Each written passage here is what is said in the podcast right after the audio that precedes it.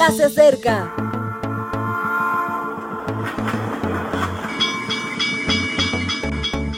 Partimos ya.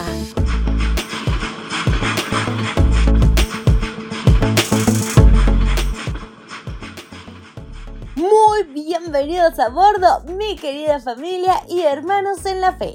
Gracias por acompañarnos esta mañana en nuestro devocional matutino. Te saluda Ale Marín y el equipo de Evangelike está muy feliz de haber compartido este audio hasta donde te encuentres.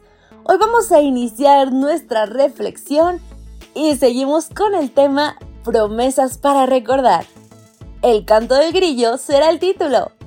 Y claro, vamos a nuestro versículo base en Lucas 21-28.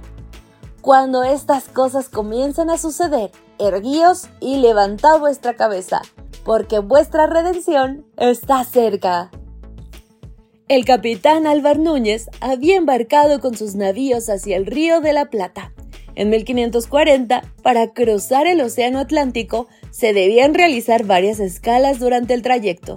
Salieron de Cádiz, España, pasaron en Las Palmas y se dirigieron hacia las islas de Cabo Verde.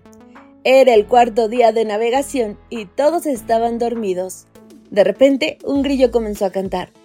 Los marineros se despertaron y vieron que se acercaban peligrosamente a unas rocas. El insecto había estado callado todo el camino, pero seguramente con la cercanía de la tierra despertó a su instinto cantor. Y su canto alertó a la tribulación, que se libró de chocar contra los arrecifes. Se me antoja que esta experiencia es similar a nuestra situación actual. Hace tiempo que emprendimos el viaje hacia el río de la vida y poco a poco nos hemos ido adormilando. La rutina de los días parece que nada cambia. La lejanía del horizonte parece que nunca llega. El aburrimiento de ver a los mismos embarcados vez tras vez parecen siempre lo mismo. Nos envuelven en una atmósfera soporífera es entonces cuando leemos el Evangelio y un grillo chillón comienza a sonar en nuestras conciencias.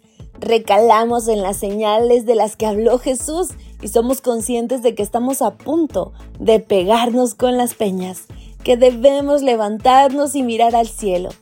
Para los marineros el cielo era su guía. Para nosotros, los mensajes del cielo son nuestro manual de acción. Debemos comprender cuál es el momento que vivimos y cuáles son nuestras responsabilidades. Naufragar no es una de ellas. Jesús no nos adelantó las señales para que vivamos con temor o con una ansiedad exagerada. Nos dijo cómo iban a pasar las cosas para que recordemos que Él sigue siendo el Señor de la historia, que Él tiene el control de los tiempos. Y eso quiere decir que si le dejamos el timón de nuestras vidas, no hay arrecife que nos hunda. Además, con las señales nos recordó la promesa de que el tiempo de su venida era inminente. Queda poco ya, y esa debiera ser una bendita esperanza. Debemos recordar que Dios nos ayudó en el pasado, nos ayuda en el presente y nos ayudará en el futuro.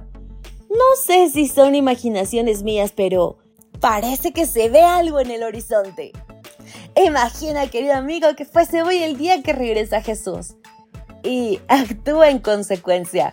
No lo olvides, su venida está cerca, así que debemos ir y proclamar ese gran mensaje de verdad, amor y esperanza, porque este mundo se acaba y nosotros vamos con él. Pasa un día maravilloso. Bendiciones. Gracias por acompañarnos. Te recordamos que nos encontramos en redes sociales.